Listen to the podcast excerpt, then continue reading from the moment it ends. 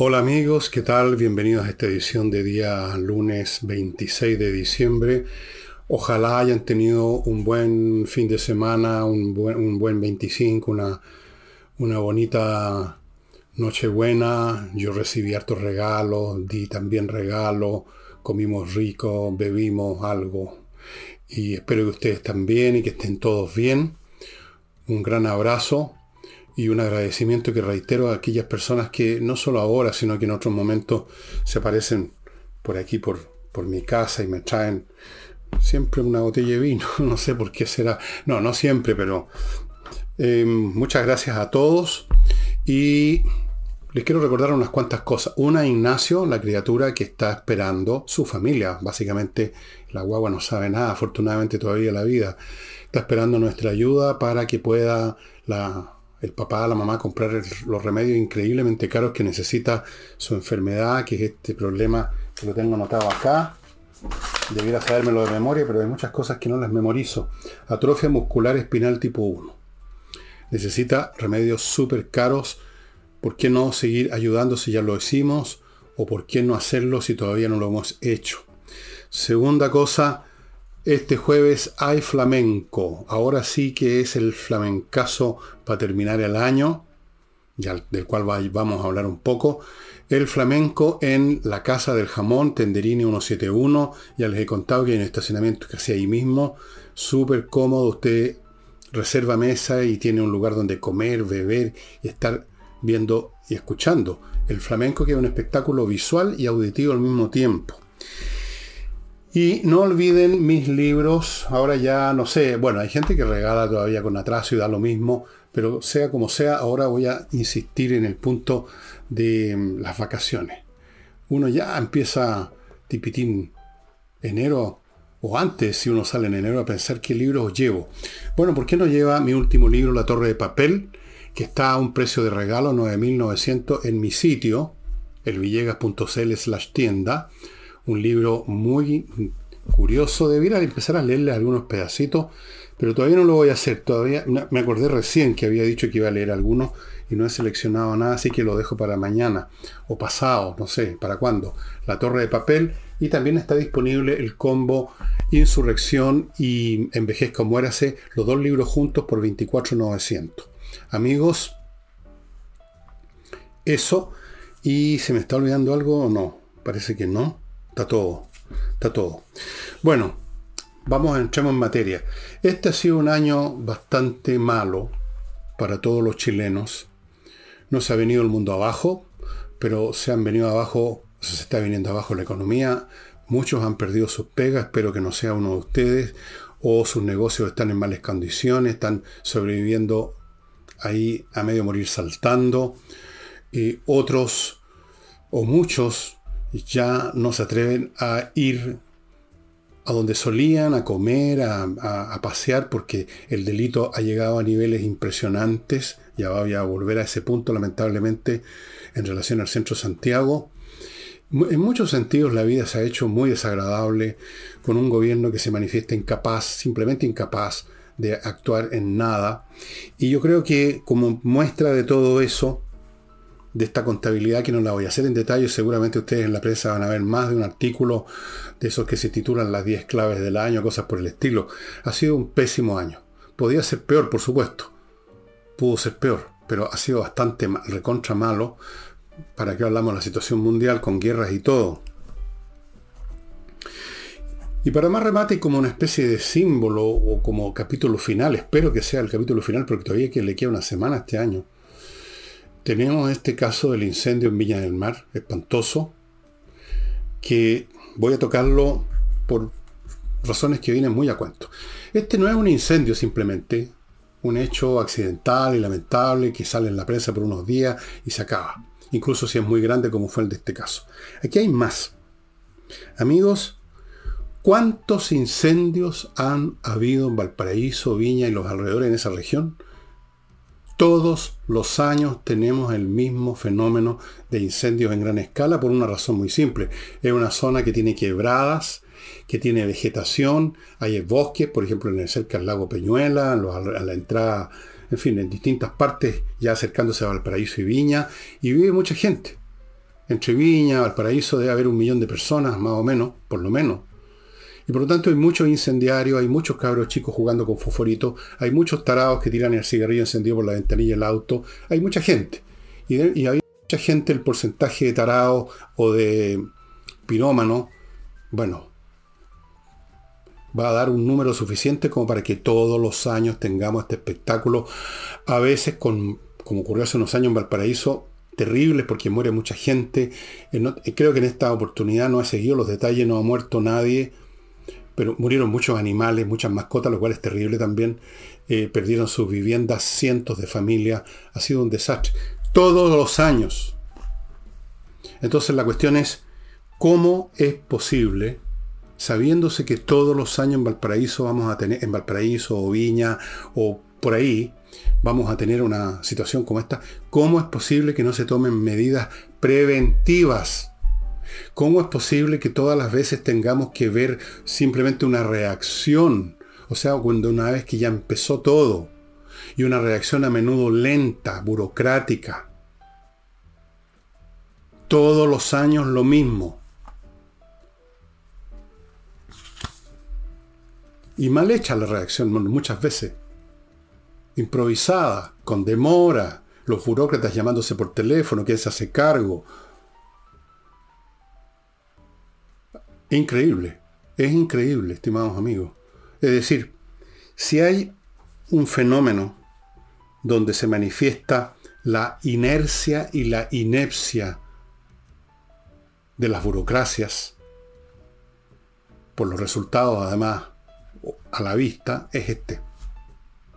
Un fenómeno que se repite todos los años y parece que no hay ninguna autoridad local ya sea el alcalde de Valparaíso, el señor Char, que pasa dedicado a la política, a inventar partidos y a decir estupideces, o la alcaldesa de Viña, no conozco ni siquiera cuál es su filiación política y me da lo mismo. Salen después a dar explicación y poner cara seria y van a visitar a los damnificados. Se les ocurrió hacer algo antes, y específicamente ahora me refiero a la señora que dirige la Municipalidad de Viña, donde ocurrió el desastre. Se le ocurrió antes poner en acción a su gente para ver qué estaba pasando en las quebradas, para los cortafuegos, para desmalezar, para patrullar. No, pues no se les ocurre. No se les ocurre. Viven en una galaxia verbal cantinflera, que la política, que esto, que el partido, que la concentración, que la movilización, que, que, que echar abajo el sistema neoliberal, que esto, que el otro, mandándole recado a la moneda, al señor Char, por ejemplo. ¿Dónde están las acciones de gestión de esta gente?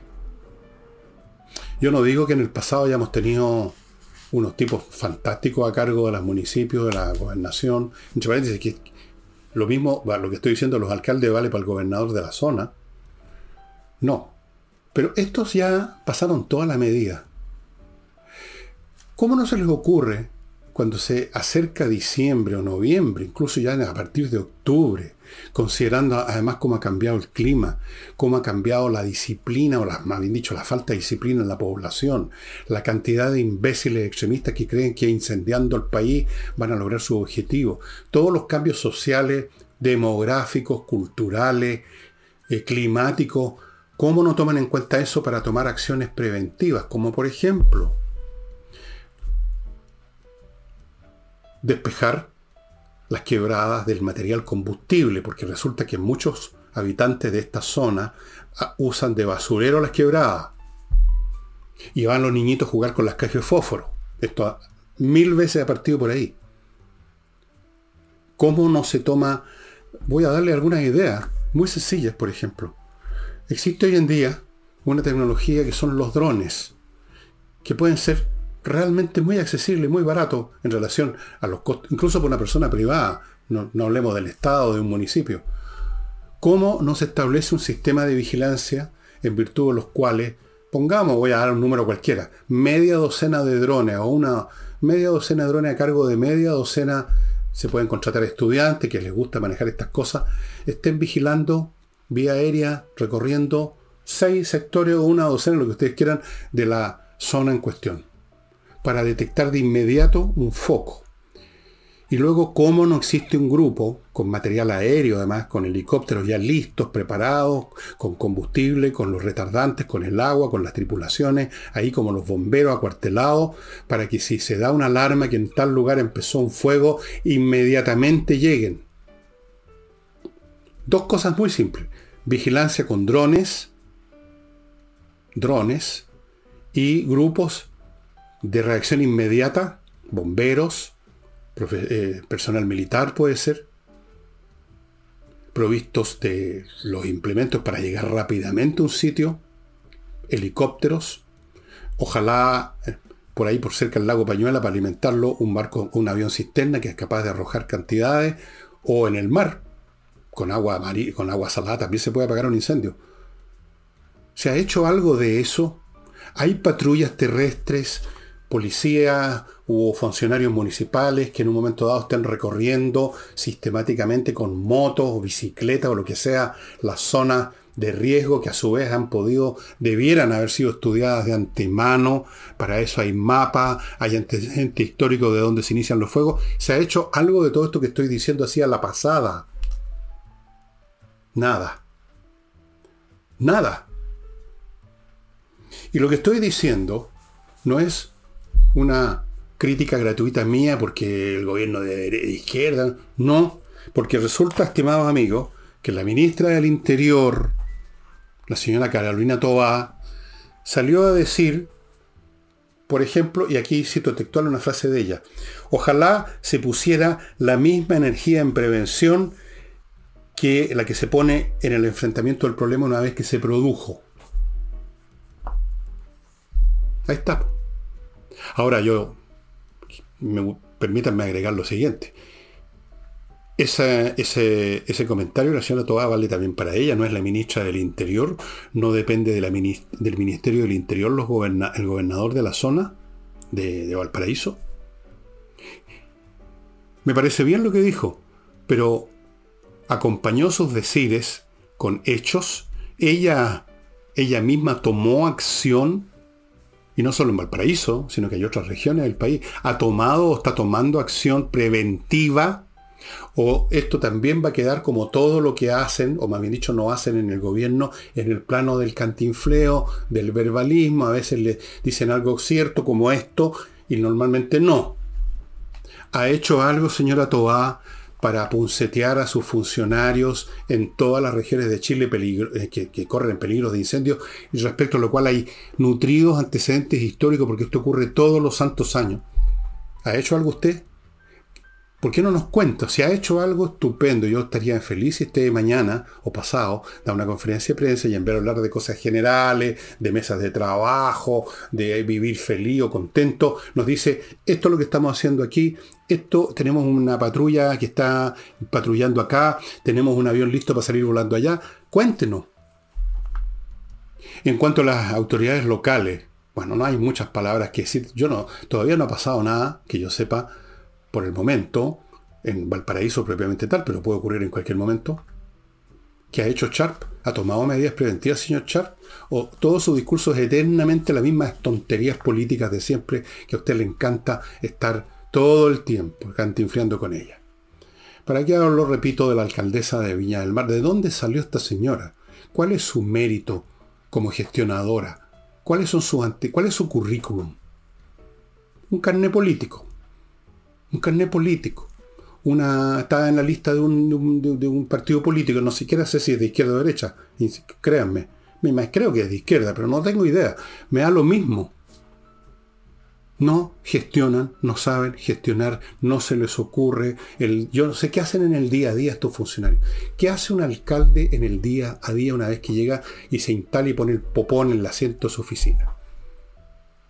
¿Se pone a pensar en cosas para hacer, para prever, para adelantarse a los hechos o se pone a contestar el teléfono, a hablar huevadas con su, con su subordinado, firmar papeles administrativos y después tomemos un cafecito y luego llega la tarde, el almuerzo largo y regado y luego llega la, la tardecita y se van para la casa.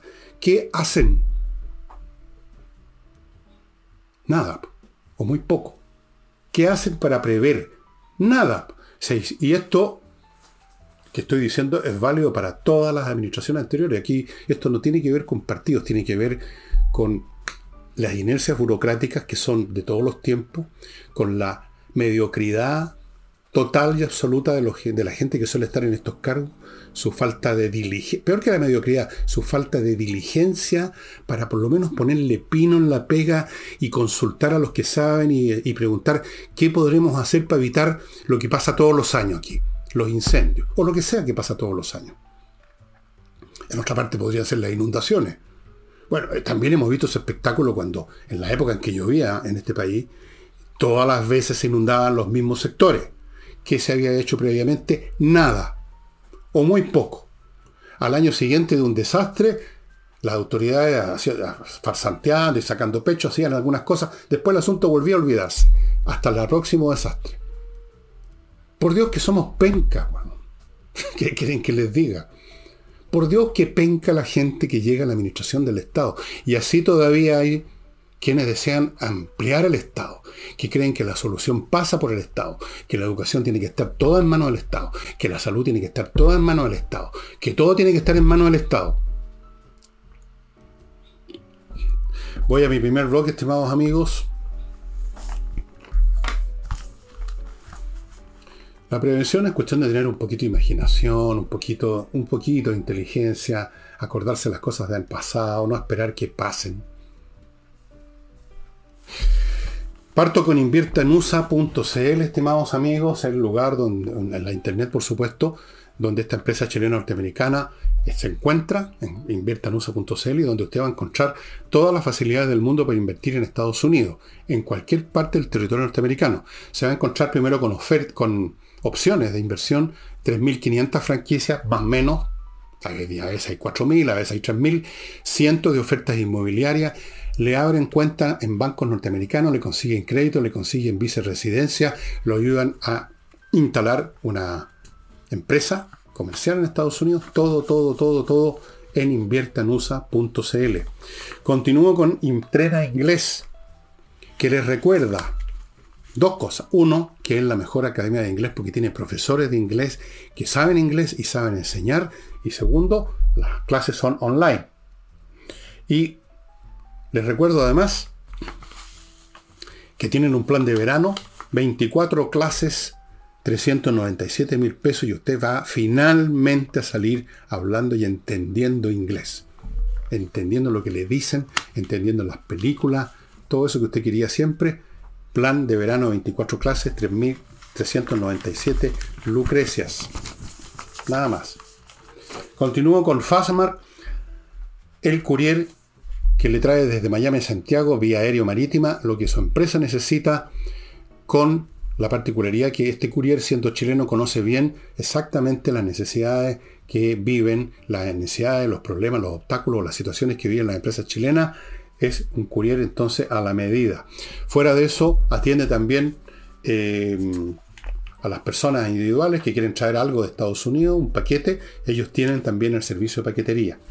Y termino este bloque con Hey, el corredor inmobiliario más rápido de Chile, más rápido sin, de acuerdo a los tiempos. En tiempos normales, mucho más rápido que los demás corredores porque tiene métodos especiales. Y en tiempos como hoy, vende. Esa es su rapidez porque otros ya no pueden vender nada. Se está haciendo muy difícil vender hoy en día. Pero Ángel sigue vendiendo porque tiene métodos realmente muy eficaces.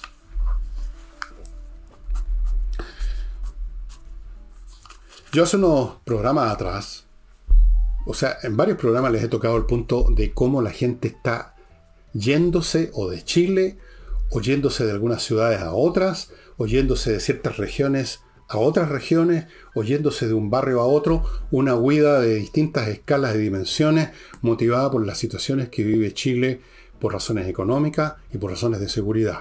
En los dos lados estamos mal. Yo todos los días sé de nuevas personas, conocidas mías, o conocidos de conocidos míos, a veces familiares que se están simplemente yendo de Chile. Me decía alguien, todos los jóvenes profesionales se están yendo de Chile. O sea, nos estamos descerebrando, literalmente. Y en algún momento les mencioné, como un ejemplo, si ustedes quieren más puntual, más anecdótico, la situación que se vive en el centro de Santiago, donde montones de oficinas de abogados de otros profesionales han cerrado, están vacías, porque la gente que trabajaba antes ahí, que tenía una oficina en el centro, se están arrancando el centro, porque ahí ya el tema de la delincuencia llegó al máximo. Y ahora, ustedes pueden verlo en las noticias, las empresas de turismo nos cuentan que el turismo también se arrancó del centro. ¿Qué se le va a mostrar a la gente?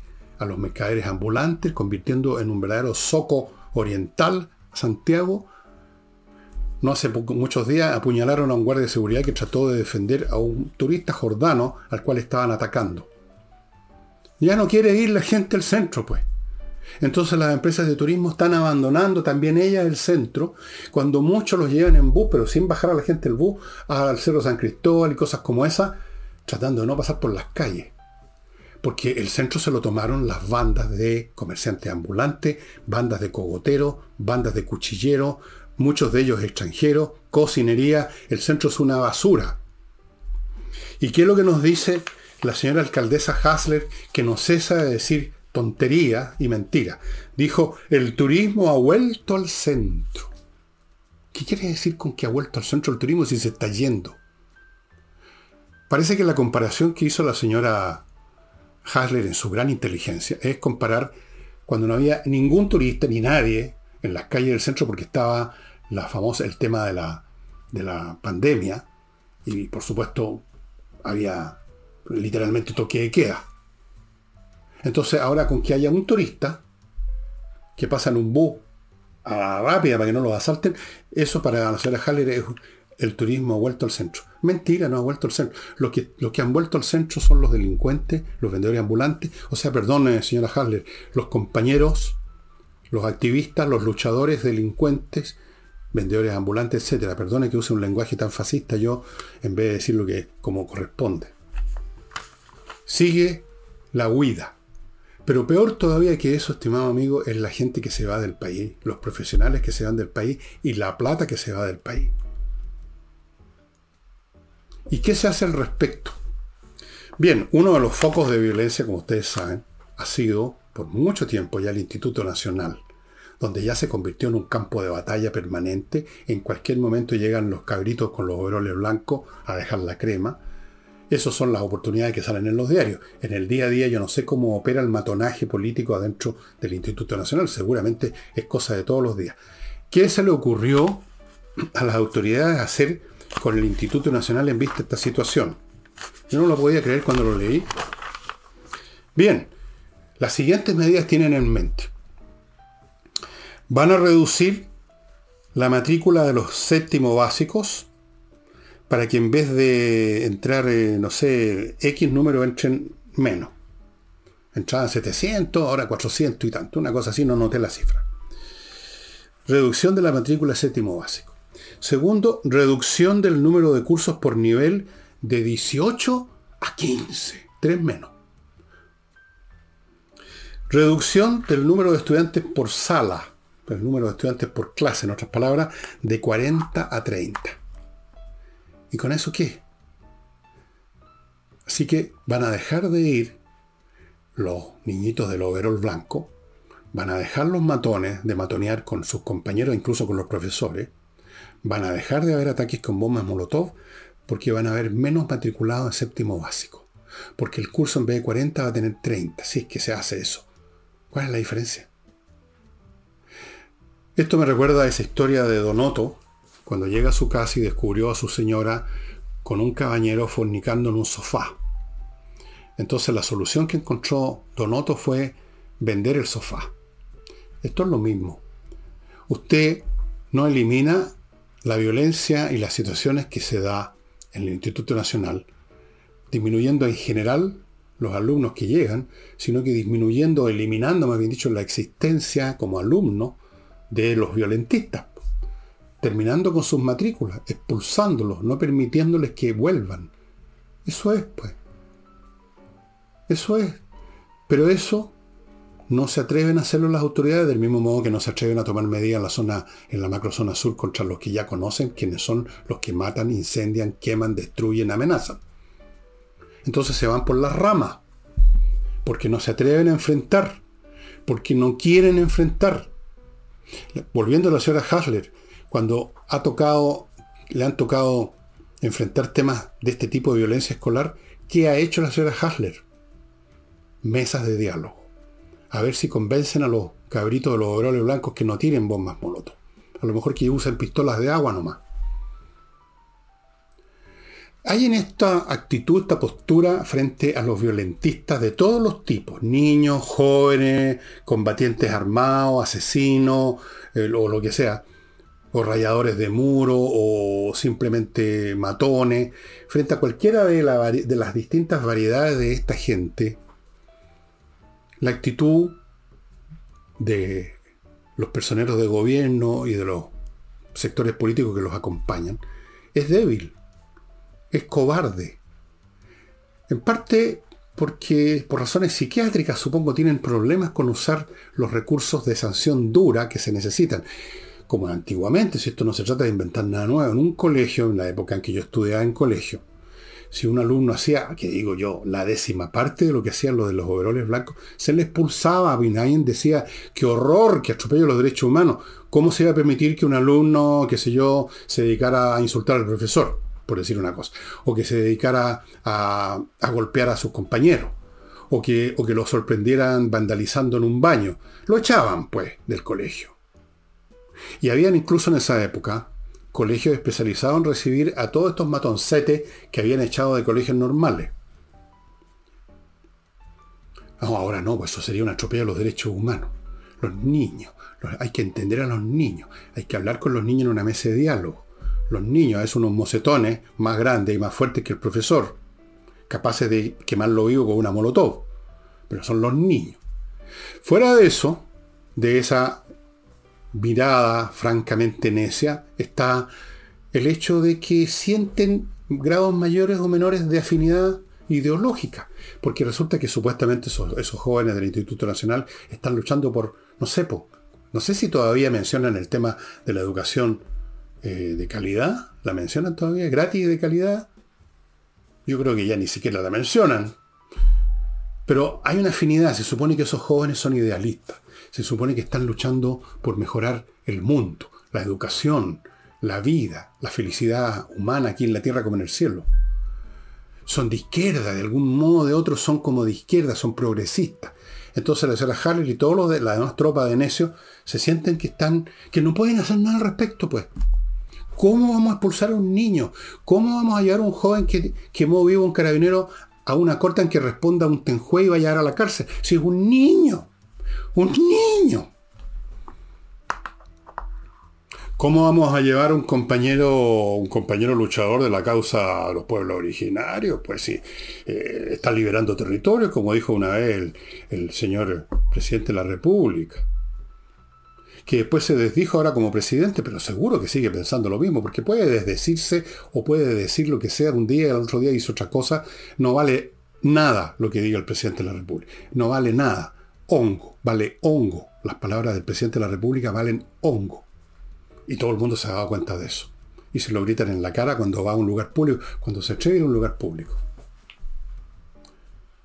Entonces, he ahí el Instituto Nacional reduciendo la matrícula del séptimo básico como una solución y reduciendo el número de alumnos por curso. Así que ahora los violentistas van a tener un menor número de alumnos a quienes matonear. Gran avance, muy gran avance. Y ahora sigo avanzando con mis sponsor amigos.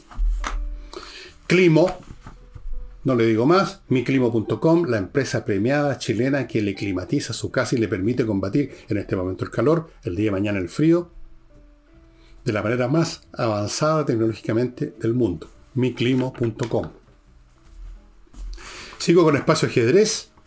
Ya pasó la Pascua, pero igual, en cualquier época del año, vale la pena que su niño habiloso, su nieto, su sobrino habiloso, tenga acceso al ajedrez y desarrolle su mente en vez de que se, que se pasme en el contacto con los cabritos del montón, que eh, lo primero que desean siempre es aplanar a lo que sospechan, intuyen perciben que están por encima de ellos. Entonces, aplanarlos, aplanarlos, aplanar. Oye, este es un geek, este es un freak, este es un que se cree, un cuachojo. Lo que pasaba en el colegio, yo lo viví. Espacioajedrez.com, estimados amigos, cómprenle estos productos. Cada uno de ellos no solo están a precios ridículos, sino que además vienen con tres membresías a cursos y actividades en espacioajedrez.com, donde ya lo invito a mirar los cursos que vienen. Continúo con kmmillas.cl, el sitio en internet donde usted puede vender sus millas acumuladas por los vuelos y convertir ese número que no le significa nada y que en cualquier momento desaparece en plata.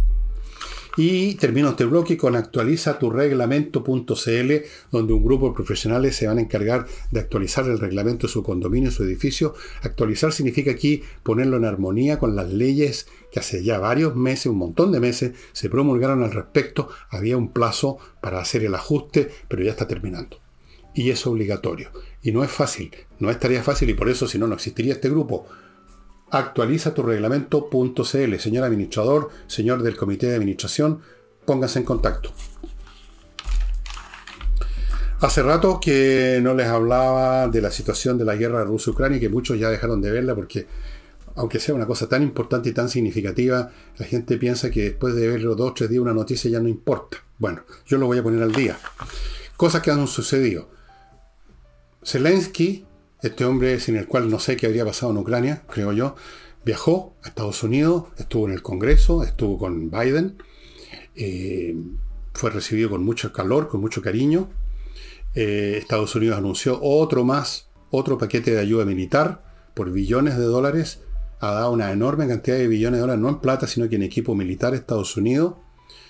Eh, los países europeos que ya han colaborado están aumentando la colaboración en estos días. Francia, que ya había mandado un número de Howitzer de 155 milímetros y otro montón de armamento, está mandando más armamento en mayor cantidad. Los alemanes han sido los más reacios, han, sido, han tenido una actitud muy, muy sueca los alemanes, pero algo han mandado y espero que manden más. Han demorado la entrega de los tanques Leopard 2 como los que tenemos en Chile, que son de los más efectivos del mundo. hay, hay, situaciones muy raras con este canciller Scholz, y que yo creo que es un hombre doble, tiene un doble estándar y no, no tengo mucha confianza en él, pero Zelensky no se lo puede decir a la cara porque mientras le llegue, aunque sea una bala de Alemania, tiene que, tiene que estar en una actitud pues, sonriente y afable con, con. Otros países también han ayudado. En general está aumentando la ayuda y mientras aumenta la ayuda y aumenta el contingente ucraniano y reciben equipamiento no solo en, maquinaria pesada, sino que uniformes contra el frío, mejores armas automáticas, están recibiendo entrenamiento en varios países, en Inglaterra, en Francia, en Estados Unidos, en todas partes. Creo que, no sé si en Alemania también, para el manejo de los armamentos que han llegado, ha llegado nueva armamento FLAK. FLAK es una, es una palabra que tiene origen alemán. Es Flugabwehrkanone, significa cañón antiaéreo, armamento antiaéreo, y los americanos en la Segunda Guerra Mundial lo adaptaron, lo usaron y lo convirtieron en la palabra FLAK, la Flugabwehrkanone.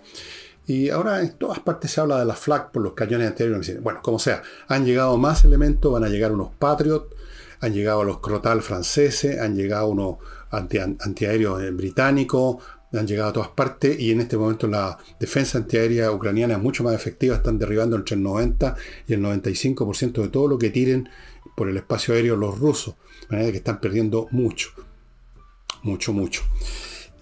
Eh, las acciones en este momento, el centro de mayor actividad en este momento en la guerra está en el centro, centro, este, en el centro de este arco que es la línea de frente, en el centro este, eh, en la ciudad de Bakhmut, que ya no sé cuántas veces los rusos han tratado de tomar, no lo han logrado, han sido rechazados una y otra vez, han sufrido enormes pérdidas. Yo diría que ahí es la moledora de carne de los últimos y de los mejores recursos que todavía le quedaban a, a las Fuerzas Armadas rusa. Están perdiendo una enorme cantidad de gente. Están perdiendo material. Por supuesto, los ucranianos también sufren, pero ellos sufren menos, están defendiendo, los otros son los que atacan. Yo he visto imágenes de, de, de sembradíos, o lo que había sido alguna vez sembradíos, cubiertos de cuerpos en las más atroces posiciones de soldados rusos muertos por bomba o por el fuego de los soldados ucranianos. No han logrado nada. En general, en ese, ni en ese punto ni en ninguna otra parte los rusos han logrado nada, más allá que tomar, que todavía ocupan una parte, más o menos el 15% por ahí del territorio ucraniano, pero no han logrado políticamente hablando los fines que era dominar Ucrania tomando Kiev, no han logrado siquiera avanzar de los lugares que lograron tomar al principio, cuando Ucrania estaba muy débil todavía, y al, al, contrario han ido perdiendo territorio en manos de contraataques ucranianos. Todo enfrentamiento a partir de hace ya varios meses ha sido una derrota para los rusos. Todo enfrentamiento. Las tácticas rusas son anticuadas, confusas, poco inteligentes. En este momento, por ejemplo, los rusos, que ya no, ya no están en muchas condiciones de atacar, salvo en Bakhmut, donde concentran lo último que les queda, están tirando los últimos bifes a la parrilla. En todas las demás partes, su despliegue, su postura es defensiva. ¿Qué significa eso? Y hay fotografías satelitales de drones, cavan trinchera, crean puntos fuertes. Estimado amigos, es el colmo de la tontería. Trincheras tenían sentido en la Primera Guerra Mundial, ya no. Hoy en día una trinchera en vez de ser una protección contra un fuego de artillería impreciso, tipo Primera Guerra Mundial, es simplemente un blanco fijo para la artillería de hoy que tiene una precisión de centímetros. Es decir, una trinchera es un blanco fijo para la artillería y la cohetería ucraniana. Eso es. De forma que se están poniendo ahí para que los carneen. Y así va a ocurrir. Y así está ya ocurriendo no han sabido ponerse al día, han sido superados tecnológicamente en materias de inteligencia, de, em, en todos los planos han sido los rusos apaleados y siguen volcando recursos en el viejo estilo ruso de volcar recursos, volcar recursos, no les importa que les diezmen las tropas, no les importa, como pasó en la Segunda Guerra Mundial, perder millones de hombres, pero la diferencia es que ahora, la diferencia con la Segunda Guerra Mundial, es que no tienen millones de hombres para tirar al frente, no tienen una causa, como era en esa época recuperar el territorio soviético en manos de los, de los nazis. No tienen ninguna causa. Están ahí siendo masacrados por nada, por Putin. De forma que yo no veo por dónde los rusos podrían, digamos, salir victoriosos de esto. No veo por dónde. En este momento, militarmente hablando, están sufriendo una derrota tras otra. Por supuesto, han logrado mantener lo que tienen hasta ahora, porque los ucranianos a pesar de toda la ayuda occidental, están todavía escasos de material, de munición. Entonces no... Y ellos además, los ucranianos, no, no, no, mandan a sus tropas que las carneen, tratan de cuidar a su gente, las operaciones cuidadosas, muy bien pensadas para minimizar las bajas. Entonces, pero cuando se den las condiciones climáticas, tal vez en un mes más, o menos, en dos semanas, Acuérdense que yo les voy a estar comentando alguna otra gran ofensiva victoriosa de Ucrania y otro gran desplome del frente ruso. Les hago la apuesta, dos semanas, un mes más, vamos a estar en esa, estoy casi seguro. Si no, bueno, puede ser, pero estoy casi seguro, estimados amigos. Sí, ya me pasé de tiempo ya. Salina Yojeda, abogados, especialista en temas civiles, su sitio es salinasyojeda.cl. Tienen muchos éxitos porque son especialistas. Si tienen un problema civil, dije civil, no penal, no laboral, salinasyojeda.cl. Compre oro, amigo. Compreoro.cl. Una manera de resguardar sus fondos, de tenerlos bien conservados en sus manos. Metales preciosos, oro, plata, casi 100% pureza, certificado por la Universidad Católica. Se compran en Santiago, en Alonso de Córdoba 5870, en Iquique en la zona franca y por supuesto usted puede entrar aquí al sitio de ellos, comproro.cl y ver más detalles. Tepille.cl, la empresa de vigilancia especializada en vigilancia de los locales de empresa que le asegura a usted con un 95% de eficiencia que usted no va a pasar el chasco de encontrarse una mañana que le desvalijaron la sede de su empresa. Continúo con patriciastocker.com, otro sitio de internet donde un grupo de profesionales registran, defienden, renuevan su marca comercial. Una cosa súper importante que a veces se olvida, pero hay que hacerla. patriciastocker.com, sigo con notariospress.cl, la manera más rápida, estimados amigos, de sacar sus papeles notariales, porque usted lo hace en su casa frente a su computador, llena los datos que le piden, manda el material a Notarios Press y luego va a la notaría un par de minutos a retirar el papel. Eso es todo. Y termino con Lavo Club, que no solo tienen estos detergentes que ya tanto les conté hace unas, un par de meses atrás, el detergente para la losa, para la ropa, bio, eh, biodegradable, sino que además ahora está ofreciendo en esta temporada, si usted tiene piscina, es importante, un pack que trae cloro para piscinas, cloro en pastillas, decantador, alguicida, todo lo que necesita para que su piscina esté transparente. la entrega del pack, que la piden en es sin costo en Santiago. Y ahora amigos voy rápidamente al libro porque se me está pasando el tiempo y tengo problemas para subir el programa. Eh, voy a mostrarles otro libro gordo y exhaustivo sobre historia de la antigüedad clásica y que hay mucha gente que siempre me está preguntando. Yo les he mostrado varios libros, ahora les muestro otro, no, no sé si quedan ejemplares porque quedaban poco. Este es un libro que tiene sus años. Esta es lo que ustedes están viendo. La historia del mundo antiguo de Oxford, o sea, de la editorial Oxford, de la Universidad Oxford. Tiene un montón de autores adentro. El mundo antiguo aquí abarca, por supuesto, Grecia, historia desde el periodo arcaico hasta el periodo helenístico, y Roma.